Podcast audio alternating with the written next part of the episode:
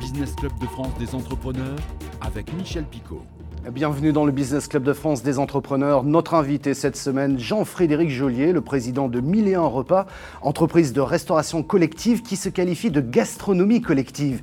Basée près de Lyon, l'entreprise est aujourd'hui un peu partout en France et lutte efficacement et de manière originale contre le gaspillage alimentaire. Vous allez voir. Dans Éco-Région, nous irons à Lorient pour découvrir un restaurant zéro déchet. Nous irons aussi en Picardie pour faire connaissance du premier restaurant itinérant. Et enfin à Troyes, dans l'Aube, où un couple a fait de sa maison un restaurant. Enfin, le rendez-vous du médiateur des entreprises, Pierre Pelouzet, nous parlera du partenariat Banque de France Médiation des entreprises. Objectif, mieux accompagner les TPE en difficulté. Voilà le programme. Merci d'être avec nous. Jean-Frédéric Joliet, bonjour. Bonjour. Pierre Pelouzet, bonjour. Bonjour Michel Picot. Jean-Frédéric Joliet, vous êtes le président fondateur de Mille et un repas, entre entreprise de restauration collective, mais vous n'aimez pas le terme de restauration, vous parlez de gastronomie collective. Qu'est-ce que vous entendez par là? Je veux bien, vous êtes basé près de Lyon, une ville où on mange bien, je suis assez d'accord avec ça. Mais qu'est-ce que vous proposez précisément? On, mange bien partout en France, pas seulement à Lyon. C'est vrai que Lyon est une capitale de gastronomie. Et lorsque vous créez une entreprise de restauration collective, vous avez tout de suite envie de la positionner en, gastronomie collective. La gastronomie, c'est le sens de l'accueil, c'est le sens du produit, c'est le terroir, c'est la qualité des chefs et des équipes. C'est un, tout de suite une manière de positionner l'entreprise en disant à tous les chefs et toutes les équipes et, aux élèves et aux adultes que nous nourrissons, euh, vous avez le droit de manger correctement et vous serez en plus bien accueillis. Voilà. Alors aujourd'hui, millions de repas créés en 1997, hein, c'est ça. Vous servez 100 000 repas par jour à l'année, c'est 10 à 11 millions de repas, 850 collaborateurs présents dans 160 restaurants. Alors c'est restaurants scolaires, restaurants d'entreprise, administratifs et également médico-social. Médico euh, Qu'est-ce qui vous différencie, hormis la taille, des géants du secteur? Deux choses. La première, c'est que la valeur ajoutée de l'entreprise, ce sont les chefs qui sont issus majoritairement de la restauration traditionnelle. Euh, je veux impérativement que chez Milien Repas, nous ayons et nous attirions les meilleurs chefs de la profession. Euh, nous les formons d'ailleurs à l'Institut Paul Bocuse à Lyon. Euh, tout ça pour valoriser leur savoir-faire. Euh, d'autre part, il n'y a, jamais de bon restaurant sans une bonne équipe et un bon chef. Les deux sont fondamentaux. Et donc à partir de là, nous essayons de, de, de bâtir une, une envie, une motivation supplémentaire de la part des équipes en leur offrant la possibilité d'avoir des produits issus de l'agriculture euh, locale, bien évidemment du bio local encore une fois, et puis euh, de tout ce qui peut sortir de manière régionale au niveau du terroir, au niveau de l'agriculture, au niveau de l'élevage. Ça, ça fait partie de vos valeurs. Les circuits courts, ça vous le privilégiez. une petite parenthèse, j'ai regardé sur la parité dans votre entreprise, elle est presque parfaite. Alors ça, c'est de la chance. Ce que je veux dire par là, c'est bah, que... C'est aussi une volonté du dirigeant. Oui, mais en même temps, en même temps je n'ai jamais raisonné en termes de parité. C'est-à-dire qu'on m'oblige demain une parité et je vais me retrouver enfermé dans une obligation mmh, mmh, de... Mmh.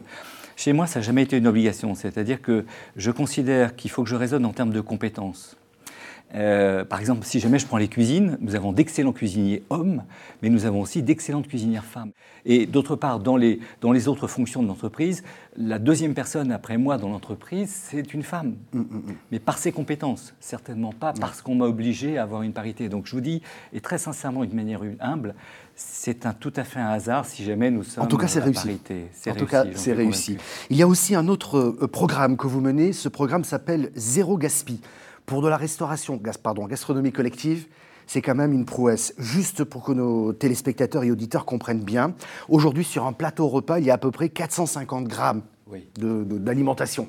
Sur ces 450 grammes, entrée, euh, plat, dessert, eh bien on va en jeter 167, c'est-à-dire un tiers du repas par personne est jeté, ce qui est énorme. Vous avez lancé un programme qui s'appelle Zéro Gaspi et vous êtes arrivé à atteindre les 20, moins de 20 grammes de déchets alimentaires par personne et par repas. Comment vous avez fait ça? Alors, déjà à la base, euh, je parle de ça il y a 15 ans en arrière, j'ai rencontré une femme extraordinaire, s'appelait Sœur Emmanuelle, qui m'a dit en quoi tu peux m'aider avec ta Boostify? Et à partir de là, je lui ai dit euh, on va, on va faire un don. Elle me dit non non c'est pas suffisant.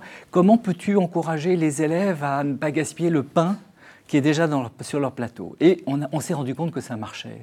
Elle est venue avec moi en Haute-Savoie. Elle avait une phrase magnifique. Elle, avait dit Je ne vous demande pas de vous priver. Prenez un, deux, trois, dix morceaux de pain, mais mangez-le et ne le gaspillez pas. Et donc, à partir de là, on a vu que ça marchait, et donc je me suis dit, pourquoi pas avec la nourriture? Mm, mm, mm. Tout à l'heure, quand on parlait des produits, si jamais vous achetez des produits euh, locaux auprès de, producteurs, auprès de paysans, auprès des, agriculteurs, ce produit, vous le, payez beaucoup plus cher que si jamais vous faites venir un, produit euh, d'Asie, de Chine, de, bon bref, d'où vous voulez. Euh, et ce prix, il faut le payer il est cher.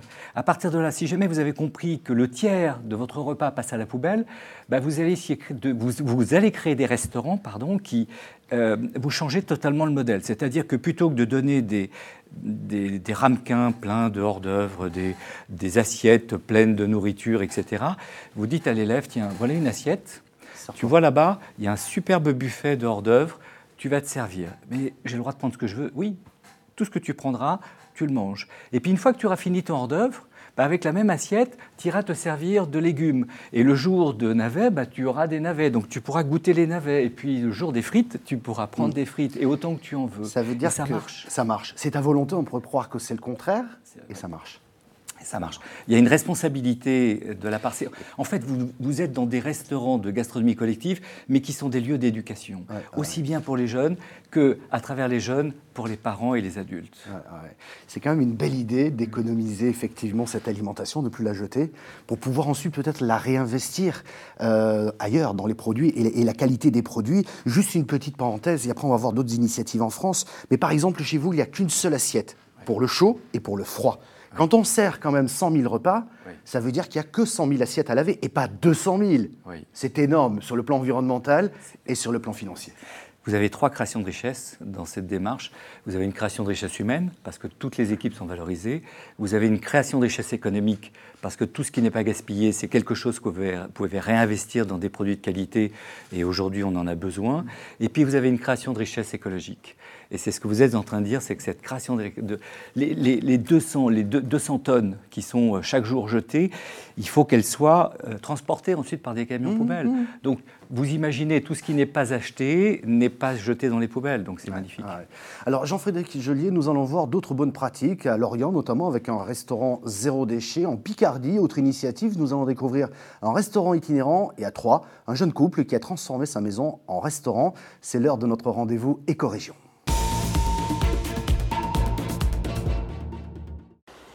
Un café-restaurant, objectif zéro déchet, l'idée a germé dans la tête de Thaïs il y a plus de deux ans.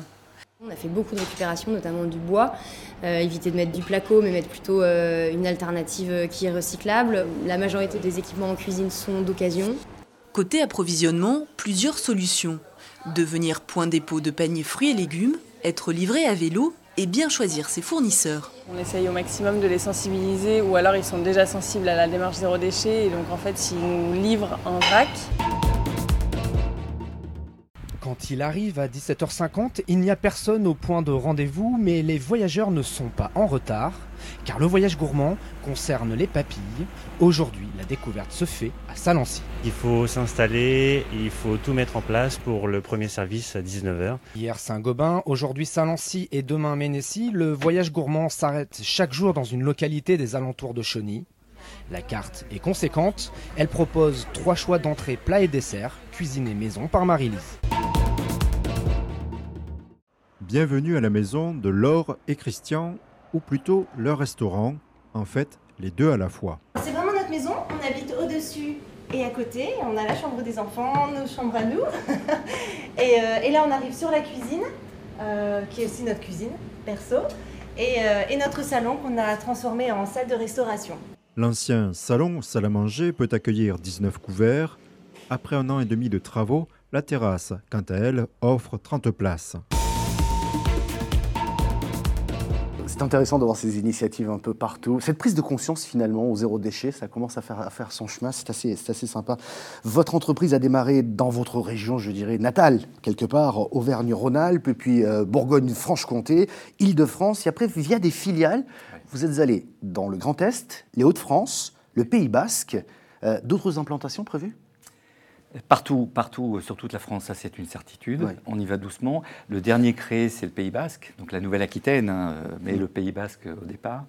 Euh, et ensuite, euh, on ira certainement sur, on va remonter sur Bordeaux, on va ensuite aller en Bretagne, on va euh, terminer par la Normandie. Et puis, euh, mais je descendrai pas en dessous d'Avignon. Il y, a, il y, a des régions comme ça où je, je vais rester sur les, les Hauts-de-France à partir au-dessus d'Avignon. On va pas ouvrir le débat au sud d'Avignon. Euh, juste une petite question, petite parenthèse. Dans les régions, la, la cuisine que vous servez s'adapte aux spécificités locales? Parce qu'on a quand même euh, une richesse dans ce pays en spécificités culinaires. C'est pour ça que je vous disais tout à l'heure, à Lyon, on mange bien, mais on mange bien partout Oui, en vrai, France. c'est vrai. hein. Euh, Vous allez par exemple dans le Pays Basque, j'ai découvert et je ne connaissais pas ce qu'on appelle la A-X-I-O-A.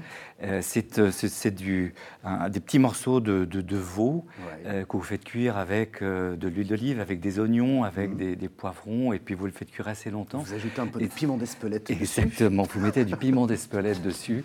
Et c'est des. Non, mais vous savez, en restauration collective, on est obligé de, de le steak haché et vous êtes obligé d'avoir des steaks hachés cuits à 65 degrés Celsius parce que la réglementation vous l'oblige.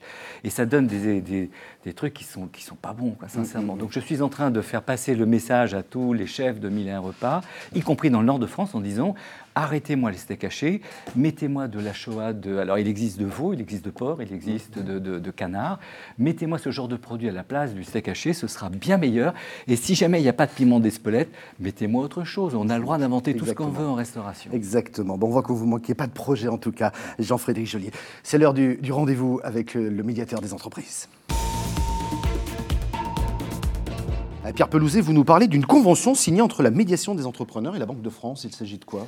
Alors effectivement, euh, vous savez, la médiation des entreprises, on en parle régulièrement sur cette antenne, c'est un service de médiation, un service public, confidentiel, gratuit, rapide, à disposition de toutes les TPE, PME et entreprises de France pour les aider dans une difficulté avec un client, avec un fournisseur, avec un acteur public. Malheureusement, il y a encore beaucoup de ces entreprises qui ne nous connaissent pas. Et nous cherchons donc des relais en permanence pour faire connaître sur le territoire. Il se trouve que depuis 2016, la Banque de France a mis en place des correspondants TPE, qui sont maintenant des correspondants TPE-PME, E, sur l'ensemble du territoire. Dans tous les départements, vous avez un correspondant TPE qui est là pour vous aiguiller vers tous les services que l'État ou les collectivités ou le monde public peut vous amener.